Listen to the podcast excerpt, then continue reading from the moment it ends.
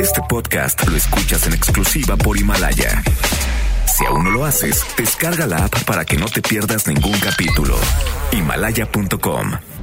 MBS Noticias presenta a Víctor Sánchez Baños, el trasfondo de la política y los negocios. Comenzamos.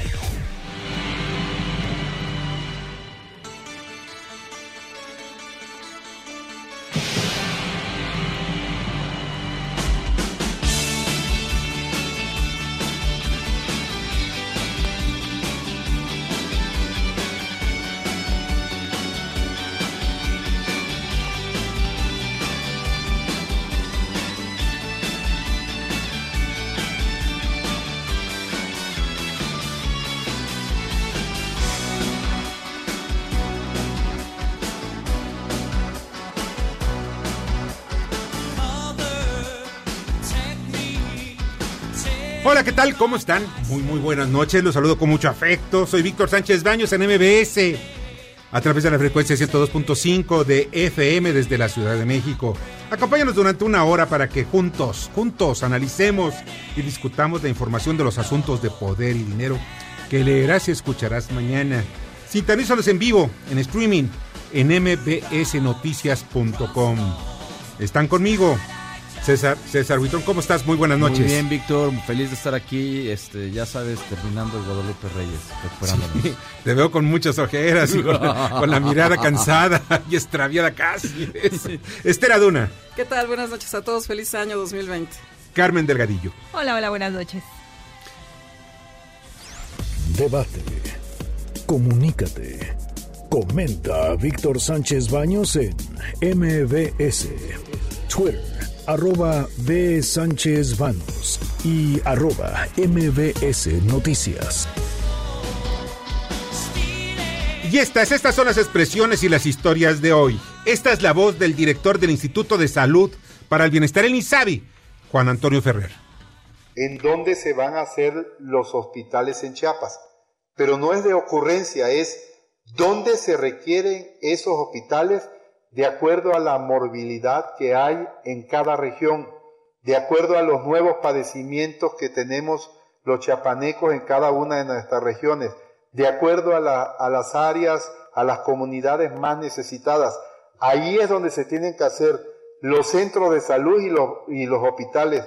No es donde se nos ocurra a nosotros, es donde la gente lo necesita. Y si es cierto, miren, voy a hay como un sentimiento encontrado de mi parte con el asunto de los hospitales del INSABI. Les voy a decir por qué. Miren, el asunto del Seguro Popular, que tampoco a mí me gustaba, ¿por qué? Porque al final de cuentas no resolvía, ni era un seguro, ni era popular, ni tampoco llegaba a todas, todos, todos los, los beneficiarios que necesitamos, a todos los mexicanos. ¿Qué es lo que yo, yo veo en un instituto? ¿De qué debe llegar a todos los mexicanos y qué debe ser gratuito? Y miren, nada más le voy a platicar lo que existe y por qué razón eh, yo veo que cayeron en contradicciones, porque por una parte la página de internet del gobierno habla precisamente en las funciones del INSABI, y ustedes pueden checar ahí, pongan INSABI en Google, pongan INSABI y pongan Gobierno de México.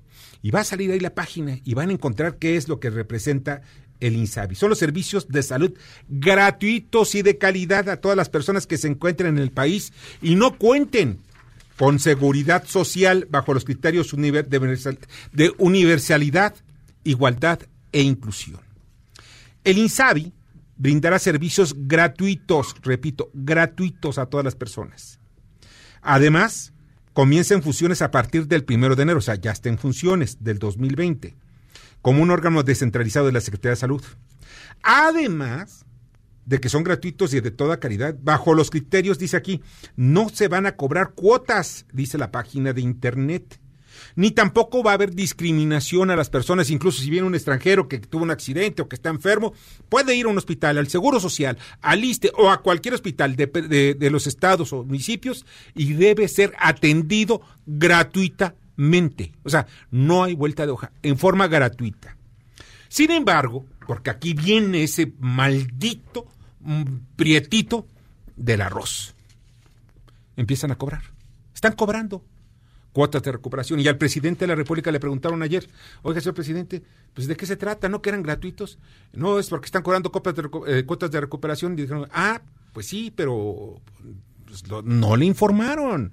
Este señor Ferrer no le dijo a Antonio Ferrer, pues cómo iban a estar las cosas, pero eso sí, con su tono de, de digo, no critico el tono, pero pues me llama la atención de que ahora sí le pongan más, más énfasis de que son chapanecos, son, este tabasqueños, somos mexicanos todos, sepa para No, no, tenemos que estar poniéndonos ahí de que soy chapaneco, si soy chilango, que si soy del norte, que si soy del sur. No, no, ni tampoco vamos a ponerle ahí el, allá en el norte, ni tampoco acá, como ustedes saben. No, no, no, vamos siendo más claritos. Sí, pues. No se puede, sí, puede, sí puede. Entonces, vamos siendo claros, ¿no? No importa de dónde seas, ni eso te va a decir que si eres pobre o eres rico. Lo único que necesitamos es gente que sea eficaz en su chamba. Otro de los aspectos. A diferencia de antes, dice la página de Internet, con el INSABE las personas sin seguridad social no necesitan afiliarse ni pagar cuotas para recibir atención médica. Sí es cierto, en el pasado se pagaban cuotas de recuperación. Sí se pagaban. A mí me consta de que un muchacho que trabajaba conmigo le cobraron 25 mil pesos por una operación, sí, una apendicitis. Yo le dije, oye, pues caray, en 5 mil pesos estamos hablando, en aquel entonces eran como 2.500 dólares, o sea que ahora son 50 mil, ¿no? Haciendo a la paridad. O sea, 50 mil pesos, 25 mil pesos le cobraron a este, este muchacho que no tenía de verdad, no tenía de dónde sacar dinero. ¿Para qué? Porque, su, el apendicitis la, no lo había sufrido él, había sufrido su padre. Su padre sin empleo, ellos viviendo pues en un lugar, pues miren, la verdad, con una pobreza brutal. Llega la trabajadora social, de ese hospital del sector salud a nivel federal y con la novedad, señores, de que pues no, pues, tú puedes pagar los 25 mil, no sé, mira, llega, hay chance de que lleves tus cositas. ¿Tienes alguna joyita? No, pues no. Mm, ¿Qué tienes? No, pues fíjese, lo es que tengo es una bicicleta, pues ya van a empeñar, mijito. Pero aquí sacas a tu padre y ya porque va creciendo la cuenta. Esa es la, la manera como criminalmente se maneja o se manejaba la salud. Yo estoy de acuerdo con Andrés Manuel en que debe ser gratuito. 100%. No se pague un centavo, ni por las medicinas, ni por nada, ni por la atención médica, y que la atención médica sea de calidad. Eso no se trata de socialismo ni nada, se trata de justicia social, que es una de las banderas de la cuarta transformación. Quiero yo creer que se está llevando a cabo esa política de verdad de mejoramiento social. Y la salud es fundamental.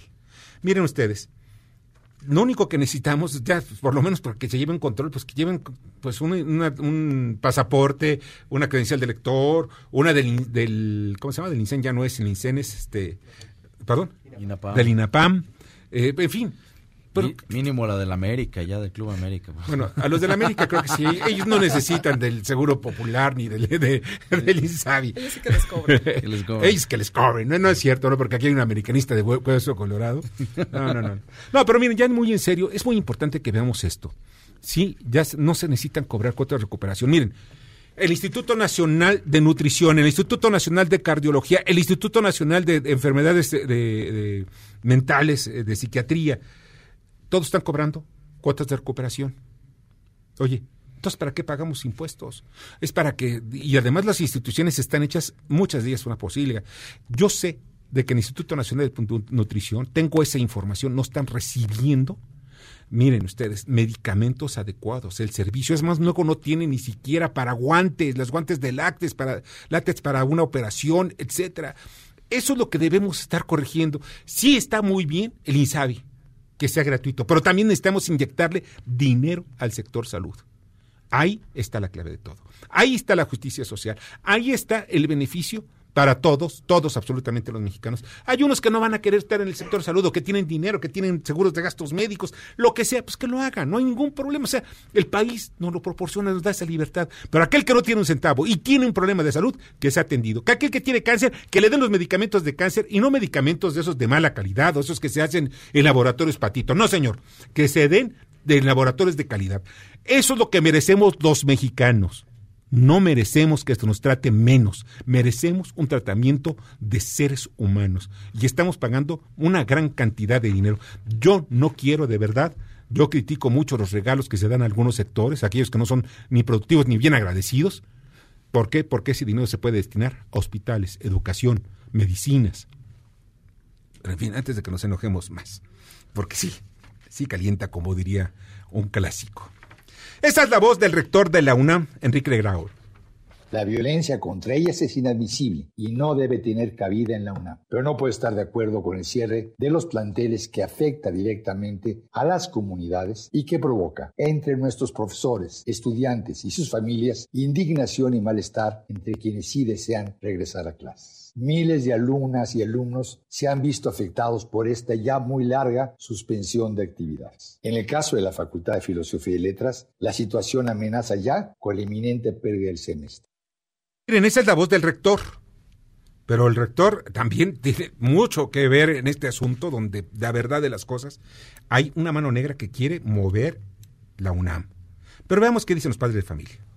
Y aparte lo del acoso, pues los padres de familia nos ofrecimos acompañar a los alumnos, hacer las demandas pertinentes ante las instancias pertinentes, pero realmente estos muchachos yo no sé qué es lo que quieren. La verdad es que se involucra la prepa 7 cuando nada tiene que hacer aquí. Eso ya son porros, son vándalos, no representan a la comunidad estudiantil. Es cierto, y tiene toda la razón esta madre de familia. O sea, ¿qué tiene que hacer un cuate que ni tiene idea, ni es más, que sabe que está en la UNAM y por eso se cree con el derecho para tratar de hacer un paro? Oye, Hubo un muchacho que murió el día de ayer por un problema respiratorio en el, con SSH Escaposalco y de inmediato salieron a las calles y las bloquearon. Está bien, yo entiendo, pues es la juventud, la hormona es canija, de verdad. Y esa necesidad de expresarse es también brutal y qué bueno que los jóvenes sean así. Pero hay algo que a mí me llama la atención, de que son movidos por unos grupos y vamos entendiendo cómo están las cosas. La UNAM es el objetivo de varios grupos de la izquierda mexicana que quieren apoderarse del control del presupuesto, del control de las carreras y del control del estudiantado y obviamente de los maestros. Esto es lo que estamos viendo alrededor de ello. Eso de que salen esposados y parecen ahí el calimán pero con la cara oculta y, y en fin, todo este tipo de personajes. Yo lo único que les puedo decir es que si hay acoso, que se denuncie, que se señale y que se meta a la cárcel. El rector dijo, sí señores, sí señoras, sí estudiantes, sí jóvenes, no se puede decir jóvenes, ¿verdad? Pero sí jóvenes, vamos a atender este asunto, vamos a irnos al Ministerio Público y a señalar, son maestros, son trabajadores, son, son unos compañeros, vamos a evitar el acoso en la UNAM, vamos a evitar el acoso en el país. Pero de eso a que nos lleven a que vamos a cerrar una institución, vamos a cerrar la universidad. Aquí hay una mano negra que están interesados en los asuntos políticos. No son los intereses de las mujeres que están sufriendo el acoso, son intereses políticos. Grupos de oportunistas, ¿no? Que están ahorita aprovechando para poder este, estabilizar. Y esta, esta es la voz del presidente Andrés Manuel López Obrador, por otra parte.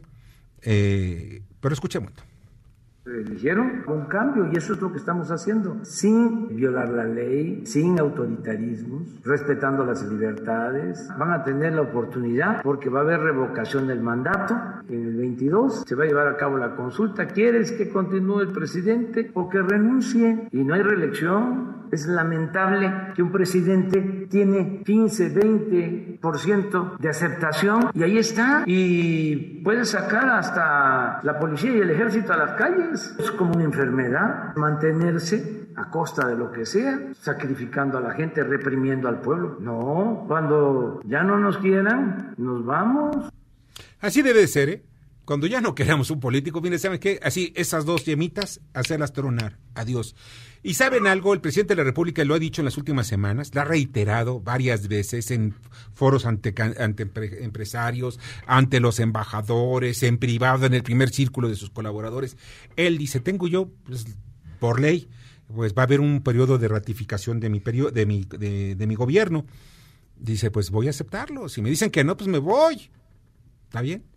Y si dicen que sí, pues me quedo hasta el 2024. O sea, vamos viendo que el presidente, y eso sí creo que está, que, lo diga sinceramente, que él pues no quiere la reelección. Que bien podría lograrla, pero no la quiere. Y vamos viendo que el país necesita también que se respeten esas estructuras, no a la reelección. Y que no se violen los principios que dieron margen a una revolución armada a principios del siglo pasado y que es uno de, las, de, de los íconos de revolucionarios más importantes del planeta, y que pues lo está diciendo el presidente, y estoy de acuerdo con él, no a la reelección. Y que de aquellos que le estén tratando de calentar la cabeza, ¿saben qué? No sean lambiscones. No quiere reelegirse. Y quien llegue al poder sustituyendo a López Obrador por la vía democrática, por las elecciones, porque ese es el camino que tenemos en México, es el camino que los mexicanos le pusimos a nuestros gobernantes, ¿saben algo? Que se respete. Así va a ser.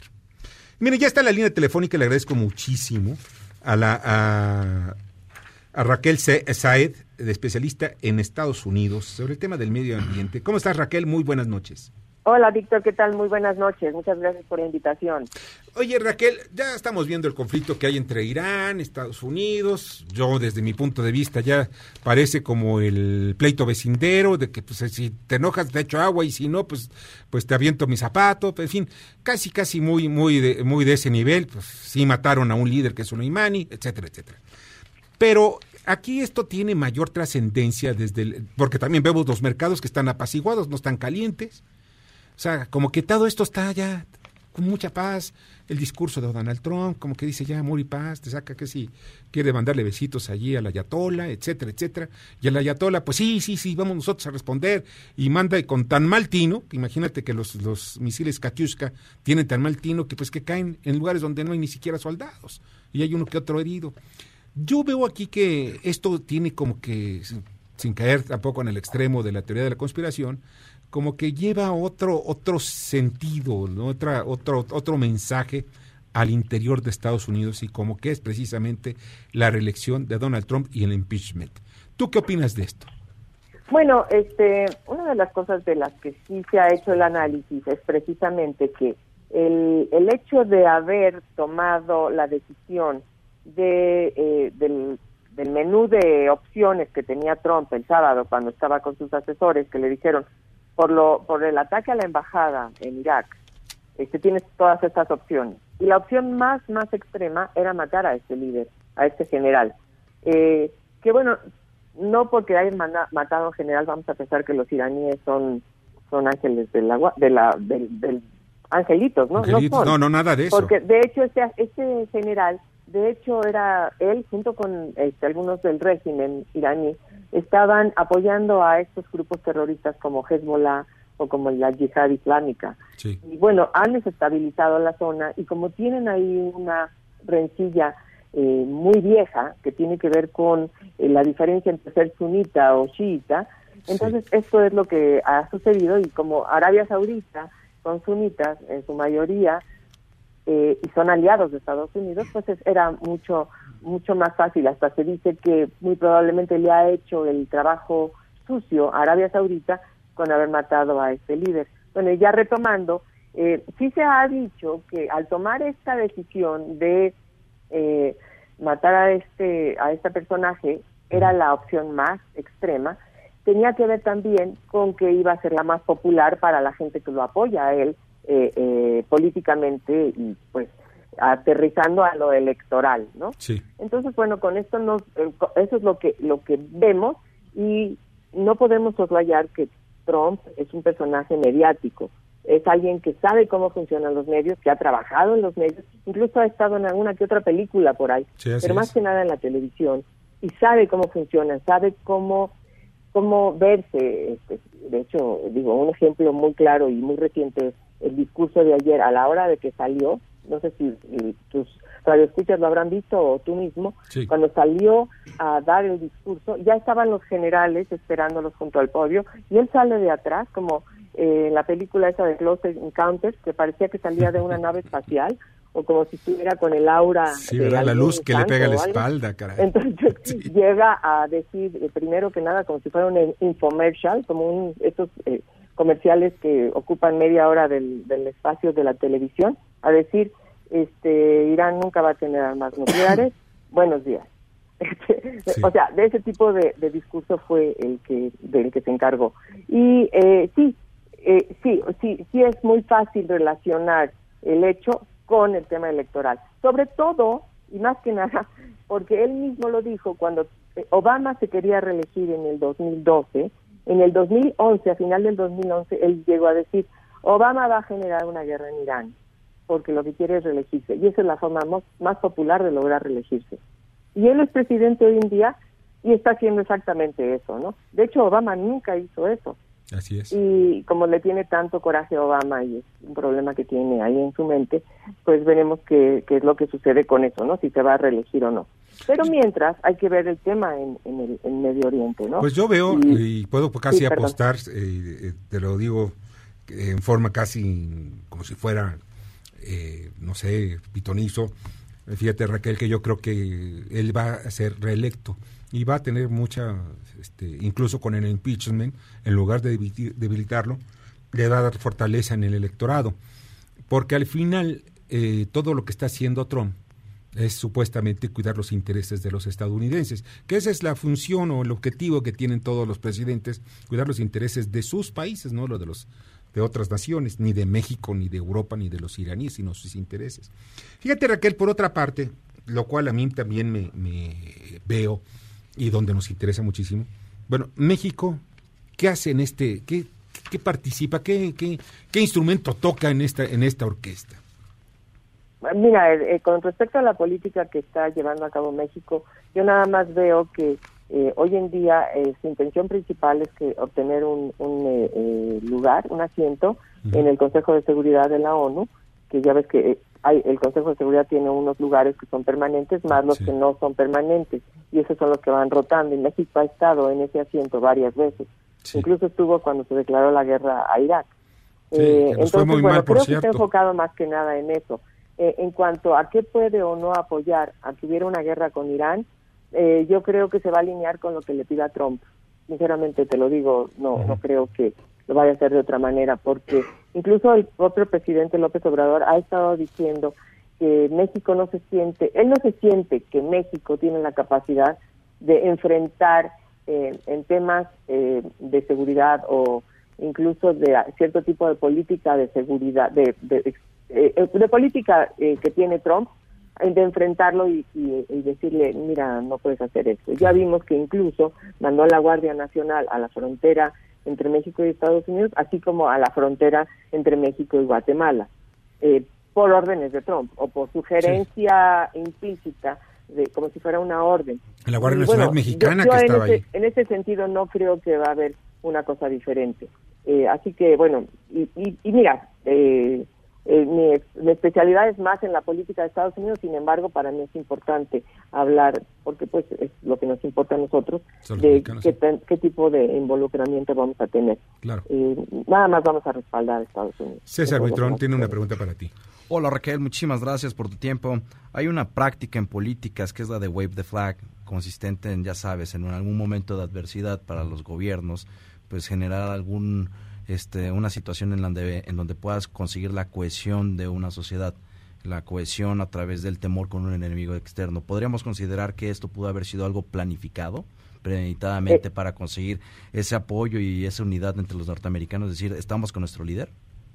Este, sinceramente, y sé que eh, Víctor me acaba de decir que él se siente pitonizo y que cree que van a elegir a Donald Trump. Yo, yo le digo que ojalá que no. Ojalá que no, Ojalá por que no, pero yo veo que... Pero no, pero te voy a decir algo. Yo me dedico también, entre otras cosas, de, sobre todo de la política de Estados Unidos, a dar clases de opinión pública. Y te puedo decir que la, la sociedad norteamericana en este momento está sumamente polarizada y que así como los que van a apoyar a Trump están muy, muy eh, adheridos a lo que diga Trump, ya sean mentiras, porque ha dicho más de 10 mil mentiras este, públicamente, así sean mentiras e incluso reconozcan ellos que son mentiras, están dispuestos a apoyarlos. Así como está ese grupo, así hay todos los que están en contra de Trump también son acérrimos eh, observadores de Trump, incluso para cosas eh, que pueden resultar buenas, como por ejemplo el Tratado de Libre Comercio. Entonces, en este sentido, la, la opinión pública en, en este momento está sumamente dividida. Y puede haber un, pe- un pequeño 15%, entre 10 y 15% de la población norteamericana, que es la que al final de cuentas va a tomar las decisiones de lo que vaya a suceder con Estados Unidos, Sí. ya sea en la política, en el apoyo al tema bélico, en el apoyo a, a varias Sí, cosas. con donde va a ser Pero donde se incline es- la- Como es año electoral, esta va, va a estar todavía más polarizada. Sí, sí, se van a estar ag- agarrando de la greña. Oye, Raquel, te agradezco muchísimo que hayas estado esta noche con nosotros. Claro que sí, con mucho gusto. Un fuerte Un abrazo, y te agradezco muchísimo. Raquel Saed, especialista en temas de Estados Unidos. Y en unos minutos más vamos a un corte, pero antes les informo que hubo una balacera muy intensa entre policías y otro tipo de personajes en Periférico Sur y Rómulo Farril en la alcaldía Álvaro Obregón sobre el periférico. Hay un muerto y aparentemente también hay dos heridos. Estamos, les vamos a informar. En un momento más va a estar con nosotros el reportero, nuestro reportero Juan Carlos Alarcón. Vamos a unos mensajes. Escuchas a Víctor Sánchez Baños. Vamos a una pausa y continuamos. Este podcast lo escuchas en exclusiva por Himalaya. Víctor Sánchez Baños en MBS Noticias. Continuamos. Ahora vamos con el dato útil. Debido al cambio climático, las temperaturas de incendios son más prolongadas. Australia alcanzó dos veces un nuevo récord de temperatura el 17 y 18 de diciembre, con un máximo promedio de 40.9 y 41.9 grados Celsius. Debate. Comunícate. Da tus opiniones a Víctor Sánchez Baños en MBS. Teléfono en cabina 5566 1025. Y miren, hay una intensa movilización policíaca por el sur, sureste de la Ciudad de México, sobre el periférico, por el periférico sur. Y miren, ya está en la línea telefónica y le agradezco muchísimo a Juan Carlos Alarcón, reportero de MBS Noticias. Juan Carlos, ¿cómo estás? Y muchas gracias que estás con nosotros esta noche.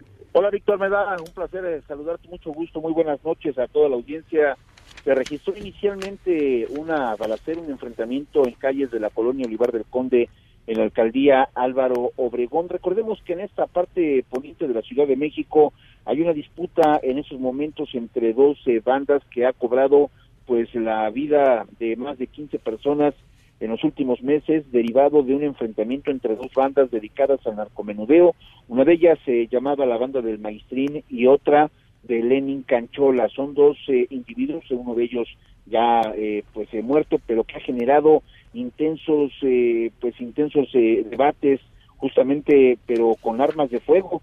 Y esta noche todo hace presumir que nuevamente uno uno de los integrantes de una de esas dos organizaciones delictivas fue atacado a balazos, falleció y esto generó que la policía capitalina, elementos de la Secretaría de Seguridad Ciudadana, se abocaran a la búsqueda de los responsables, dieron características del vehículo, un automóvil blanco, el cual fue detectado y de inmediato los elementos de la Secretaría de Seguridad Ciudadana se abocaron a la persecución. Sin embargo, en esta pues en ese seguimiento sobre la zona del anillo periférico a la altura de Rómulo Farril, el automóvil se impactó con otro más, se generó nuevamente un enfrentamiento a balazos, donde una mujer policía resultó lesionada, que por cierto ya fue trasladada a un hospital privado para su atención médica. En este en esta refriega también resultó lesionado otro eh, pues eh, presunto responsable de estos hechos y un eh, segundo individuo fue detenido y se encuentra a disposición de las autoridades ministeriales. Hay un muerto, ¿verdad, Juan Carlos? Perdóname. ¿Hay un muerto? Hay un muerto, una persona, como te comentaba, en Olivar del Conde, a esta persona que fue asesinada fue lo que generó la persecución, posteriormente pues este accidente ahí sobre Rómulo Farrell y Periférico, y ahora pues ya solamente los peritos y los agentes de investigación llevando a cabo las investigaciones del caso. Y en unos momentos más pues el cuerpo de allá del Olivar del Conde de este joven que fue asesinado será retirado y trasladado al anfiteatro local para iniciar las investigaciones del caso. Pues Juan Carlos, estamos pendientes a ver qué es lo que está ocurriendo porque cada día la violencia está por todos los rincones de la ciudad y del país. Muchas gracias, Víctor. Muy buenas noches. Que la pases muy bien, Juan Carlos Alarcón. Un abrazo. Igualmente, que la pases muy bien. Buenas noches. Juan Carlos Alarcón, reportero de MBS Noticias. Ya está en la línea telefónica y le agradezco muchísimo a Alberto Atié, defensor de los derechos humanos, y precisamente para platicarnos de la caminata que inicia el día 23 de enero. Hola, ¿qué tal Alberto? ¿Cómo estás? Muy buenas noches. Víctor, muy buenas noches. Gusto saludarte a ti, al auditorio, y escuché este lamentable fallecimiento de una persona, desconozco quién es, pero... Sí, claro. Porque veníamos precisamente ahorita yo en el periférico y vimos que había muchos policías y este, bueno, lamento muchísimo, desconozco detalles del asunto, pero pues la pérdida de una vida es tremenda. Sea quien sea, ¿no? Es un muerto, Hay una familia que está sufriendo, hay familias de los policías que también están sufriendo. Eh, eso es el producto de la violencia que estamos viviendo en el país.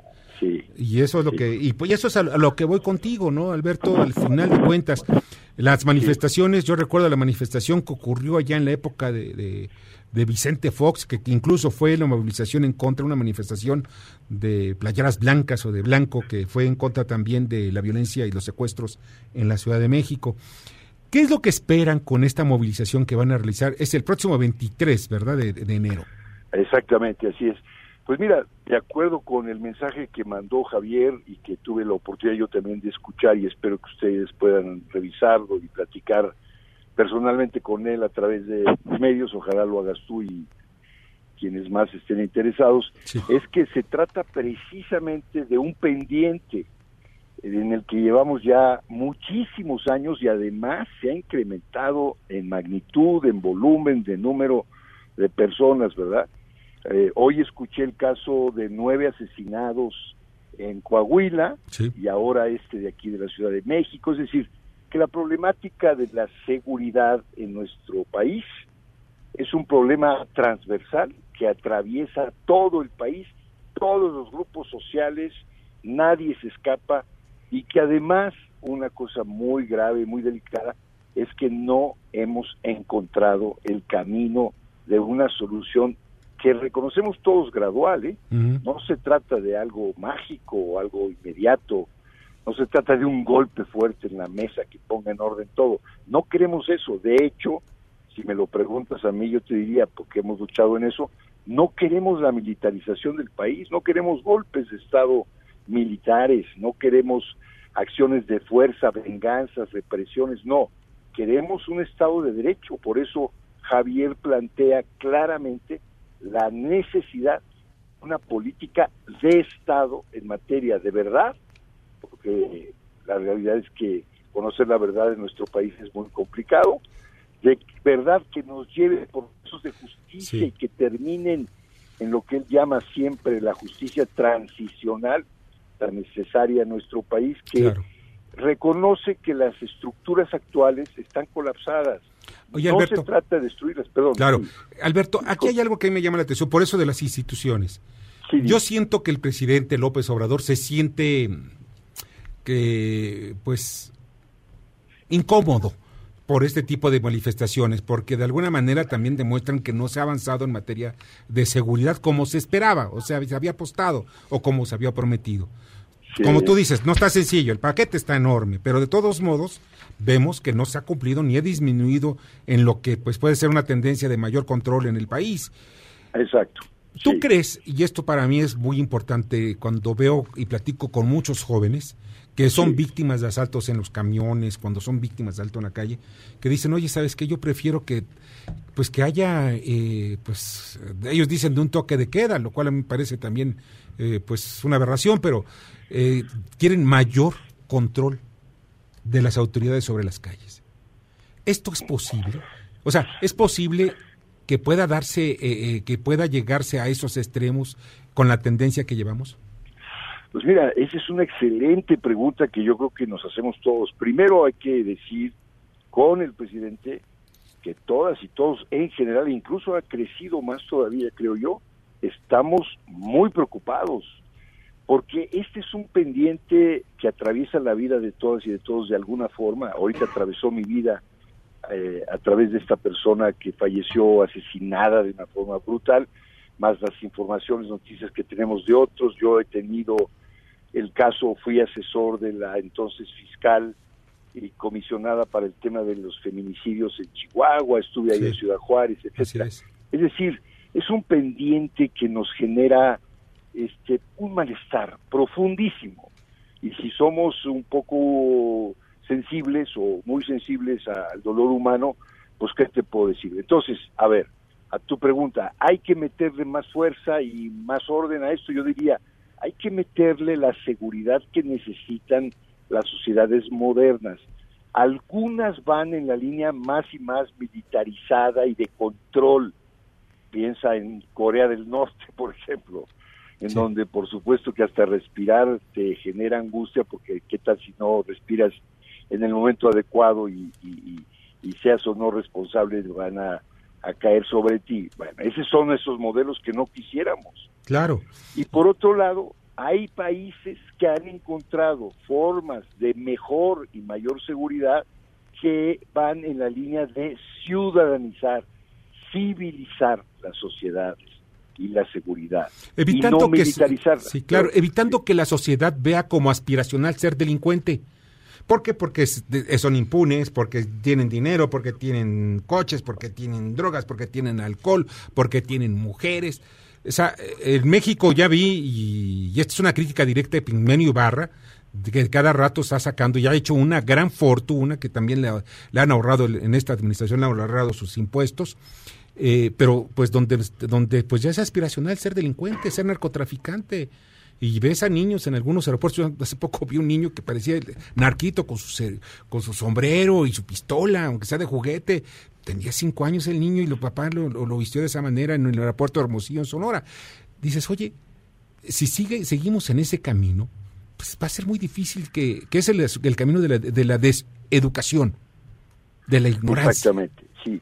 Mira, tocas una vertiente para mí importantísima, que es el problema de en qué consiste construir verdaderos ciudadanos uh -huh. que a través de su trabajo y de su esfuerzo logran obtener no solo sobrevivir, sino vivir de manera cada vez más digna, más libre y de buscar espacios de recreación, de convivencia, espacios lúdicos, de diversión, de que paz. pasen por el respeto de las personas y por la legalidad, ¿no? La cultura de la legalidad. Sí, sí. En cambio, si tú para lograr eso eh, te presentan ideales de criminales y de estos héroes eh, pues peligrosos para las sociedades y te vuelven héroes a estos tipos, yo te diría que sí generas un malestar social y una desarticulación muy grave, que es lo que ha pasado también en nuestro país. Claro. Que la riqueza y el bienestar se alcanza solo por el dinero y el dinero hay que buscarlo de la forma que Sí. sea, incluyendo el homicidio, el Y en el riesgo, incluso con riesgo de sus propias vidas. Exactamente. Alberto, pues mire, yo quisiera seguir platicando más contigo, pero ya sabes que el tiempo es Sí, infame en la radio, ¿ves? Así. Se acaba rapidísimo. Pues No espero te platicar pronto contigo y antes de la, de la manifestación también tener Por favor, con que mucho estemos gusto. Allí Les invitamos a todas y todos, por favor, que quieran ir, que estén conectados, que quieran hacer preguntas, lo que sea. Nos interesa movilizar muchísimo las conciencias, los corazones y la sociedad para que físicamente se modifique y se mueva hacia el Zócalo el domingo 26 y le pidamos al presidente, todas y todos, que reciba a Javier Sicilia. Gracias por el espacio, Víctor. Muchas gracias, al contrario, te agradezco mucho. Hasta Alberto Atié, defensor de los derechos humanos. Y no se los olvides, el domingo 26 de enero. Mensajes. Escuchas a Víctor Sánchez Baños. Vamos a una pausa y continuamos. Este podcast lo escuchas en exclusiva por Himalaya. Víctor Sánchez Baños en MBS Noticias. Continuamos. Ya regresamos con el dato inútil. El dipolo del Océano Índico es también conocido como el niño indio por su similitud al fenómeno que se presenta en el Pacífico y que tiene que ver con la diferencia en las temperaturas de la superficie del mar en zonas opuestas del océano. Debate. Comunícate. Comenta a Víctor Sánchez Baños en MBS. Twitter, arroba B. Sánchez Baños y arroba MBS Noticias.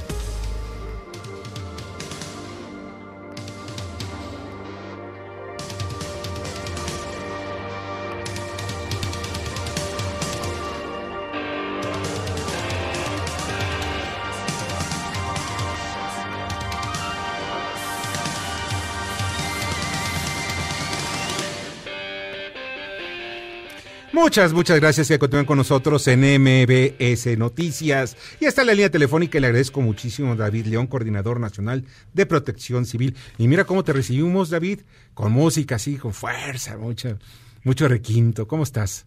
Como Te actúa eh, Don en Goyo. el ¿eh? alma, querido Víctor, te saludo el día de hoy a ti y a todo tu auditorio desde Ciudad Juárez, Chihuahua. Estoy aterrizando en, en este extraordinario estado justamente porque el día de mañana sesiona eh, por acá el gabinete Sí. de seguridad y como tú sabes, como nunca antes en la historia un presidente había solicitado un reporte de protección civil a la Coordinación Nacional de Protección Civil, como todos los días hoy eh, lo recibe el presidente las acciones de prevención, de preparación, de atención de emergencias de las últimas 24 horas eh, y lo mismo los riesgos que se prevén en el país las próximas 24 horas, justamente para que el Gabinete de Seguridad, en esta gran labor de coordinación eh, que realiza, pueda eh, coadyuvarnos a, a, atender, a gestionar, a prevenir el riesgo en nuestro país.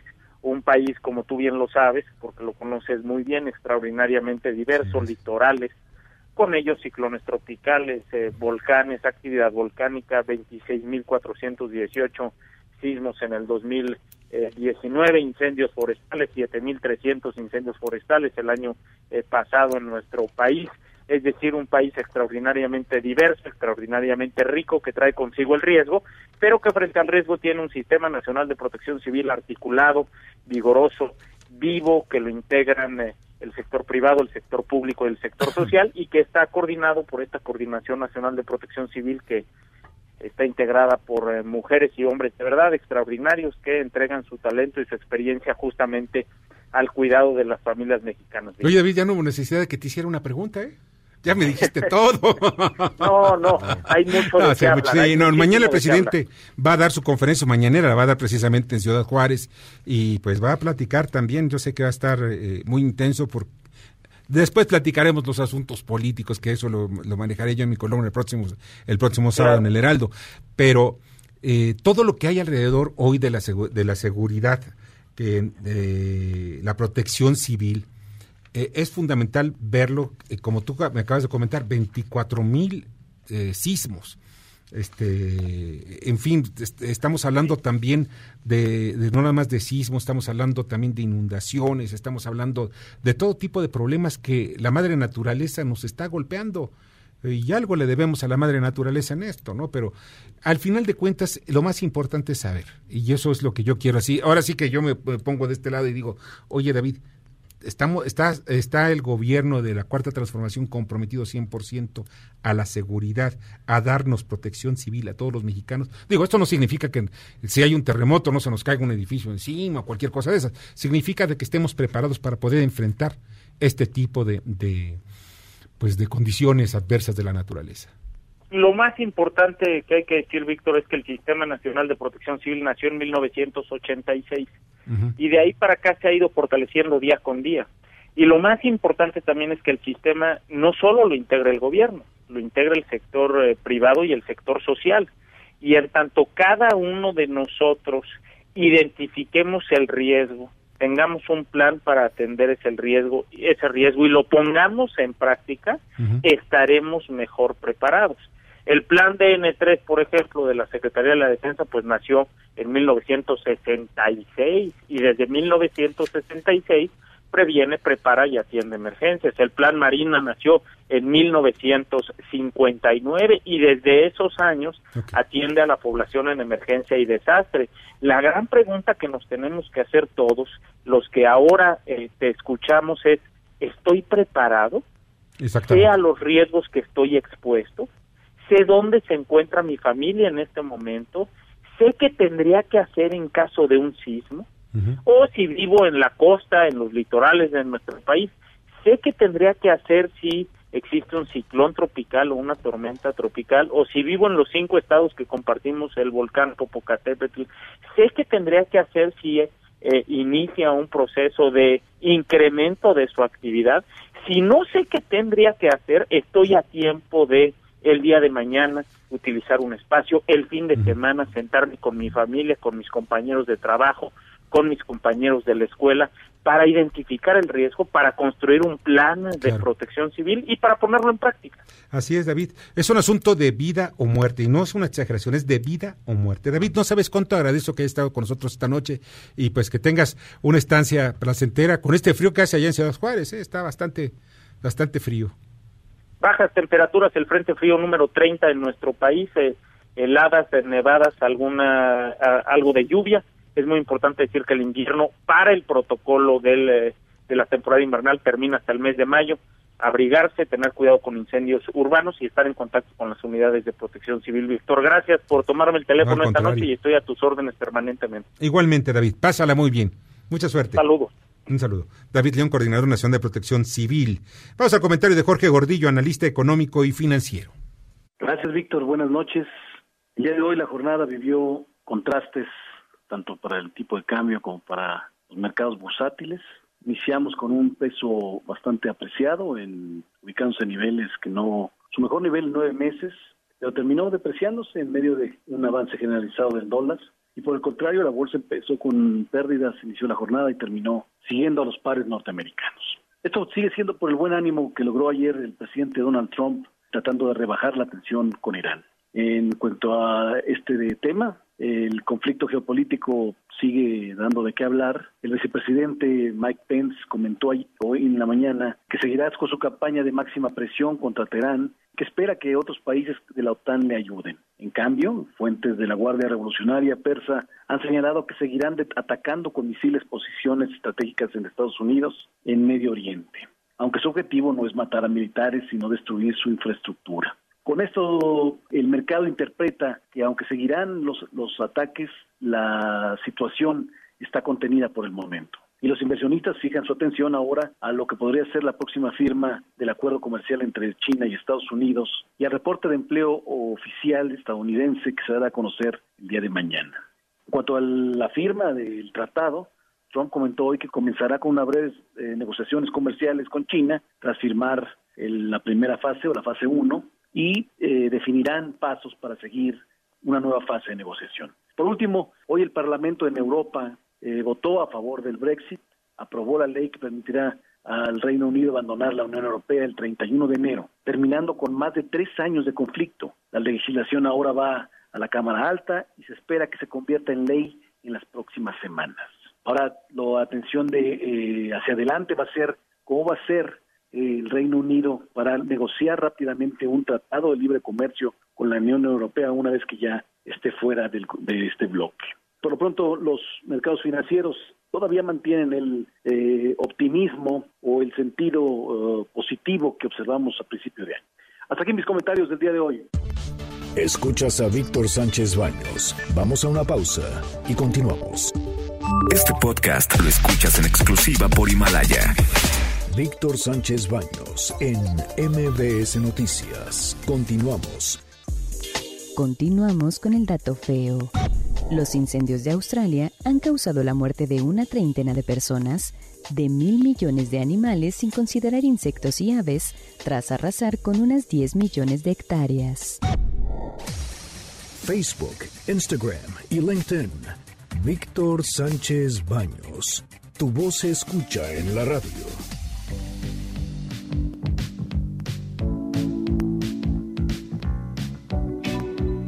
Muchas, muchas, muchas gracias que continúan con nosotros en MBS Noticias. Y pues vamos con las columnas político-financieras que leerán ustedes el día de mañana en los periódicos diarios de la Ciudad de México. Lili Arellano, adelante.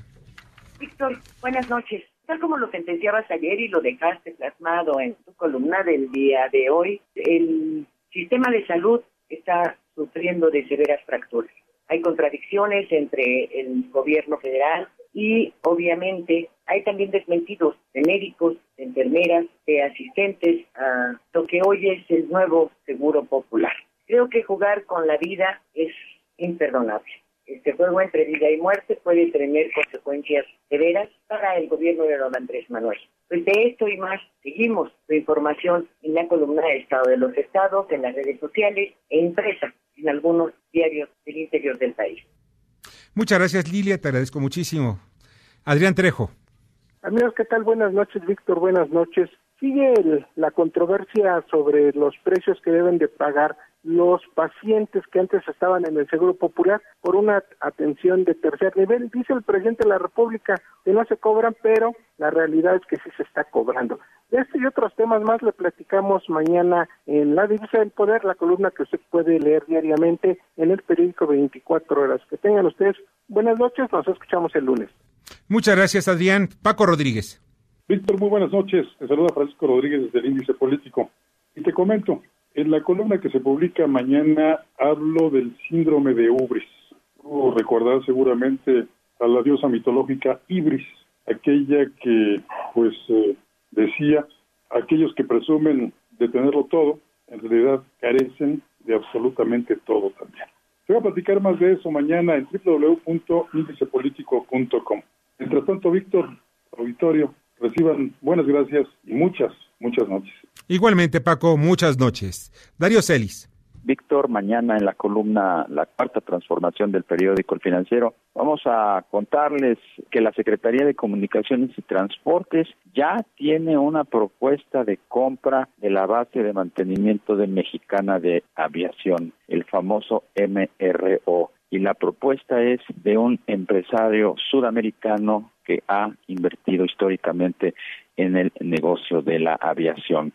De eso vamos a platicar mañana en la columna La Cuarta Transformación del periódico El Financiero. Buenas noches. Buenas noches, Darío. José Antonio Chávez.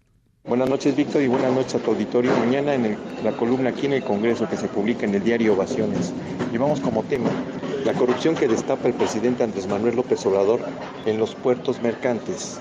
El presidente fue muy claro al decir precisamente que ahí hay gato encerrado, que ya están investigando y que van a aplicar la ley.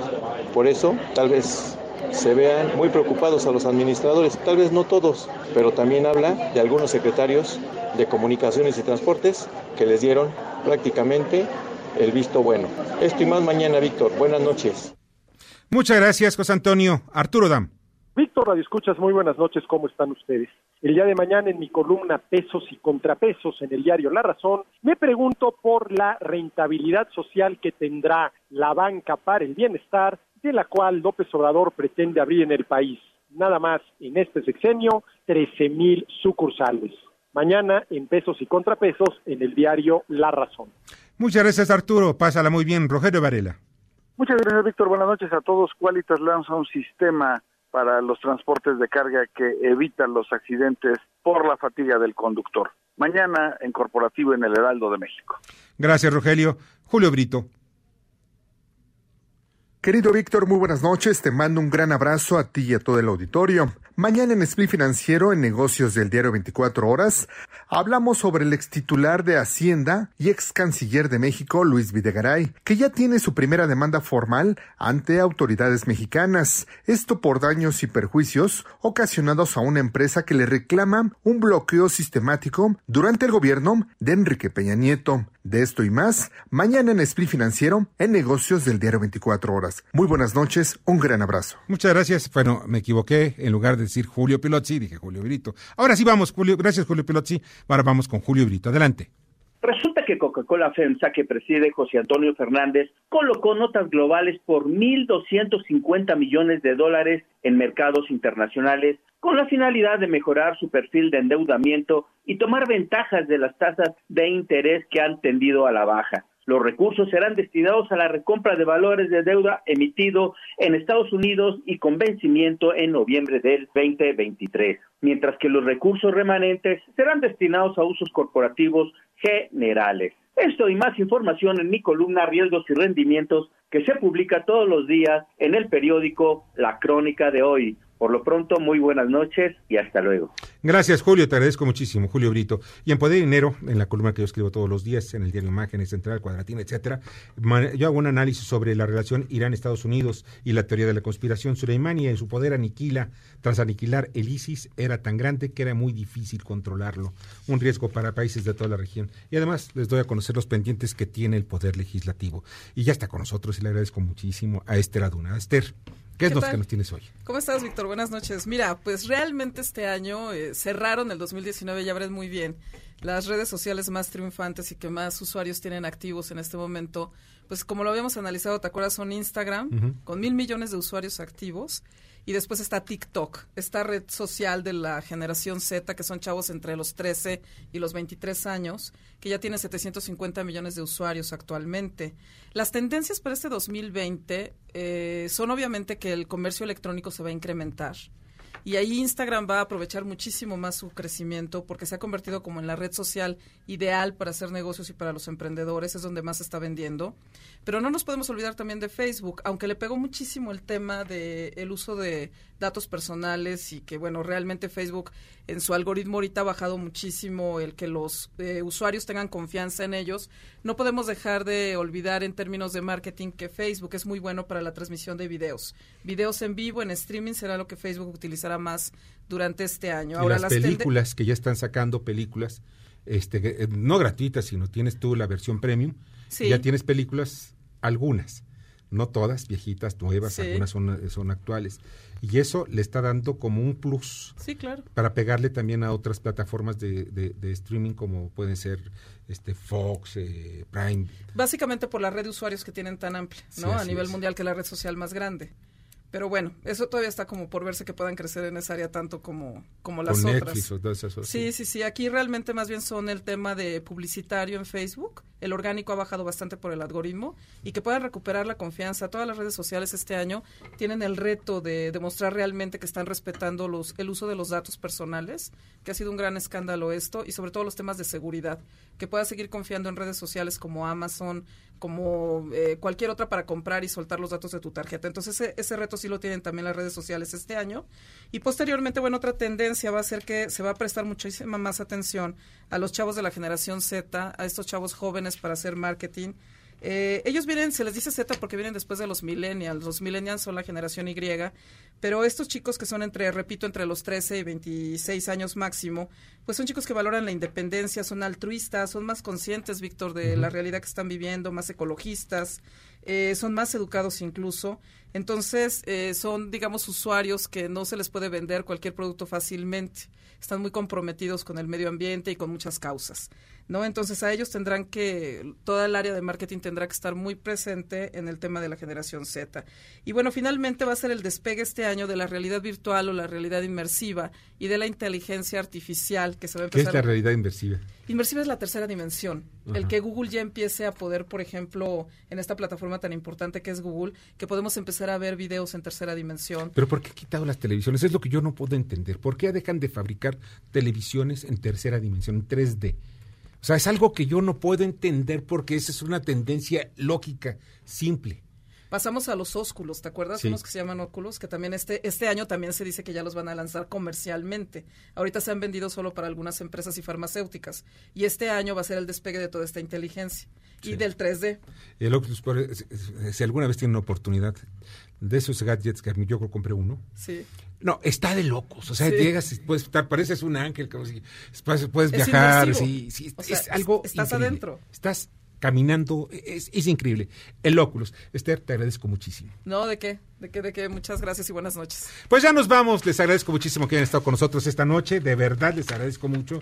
Sobre todo con, con gran información. En el periférico sigue la complicación del tráfico. Hay más de 60 policías que están eh, pues cuidando y resguardando que, lo que está ocurriendo en aquella zona. Se piensa que es un asunto donde pues hubo gente del narco. Pues ya nos vamos. Tengan ustedes cuidado si andan por allá por la calle de Ofarri y periférico. Le agradezco muchísimo a Jorge Romero en la, en la producción, en la información a Carmen Delgadillo, en la redacción a Fernando Moxuma. Eh, también muchas gracias César Buitrón, te agradezco muchísimo que haya estado con nosotros esta noche. A ti, Víctor, saludos a todo el auditorio. Mucho cuidado, por favor. Sí, Esther Aduna. Buenas noches a todos. Cuídense mucho, por favor. Héctor Zavala, te agradezco mucho. Ah, perdón, no, no, no, no, el americanista. Perdón, perdón, perdón. Mi Michael Amador, el América, América, ra, ra, ra, América. A ver si quedo bien América. con él, caray. Nos vamos. Yo soy Víctor Sánchez Baños, deseo que pasen una noche extraordinaria. Las opiniones vertidas en este programa son única y exclusivamente de estricta responsabilidad de quien las expresa. MBS Noticias presentó a Víctor Sánchez Baños, el trasfondo de la política y los negocios. Este podcast lo escuchas en exclusiva por Himalaya. Si aún no lo haces, descarga la app para que no te pierdas ningún capítulo. Himalaya.com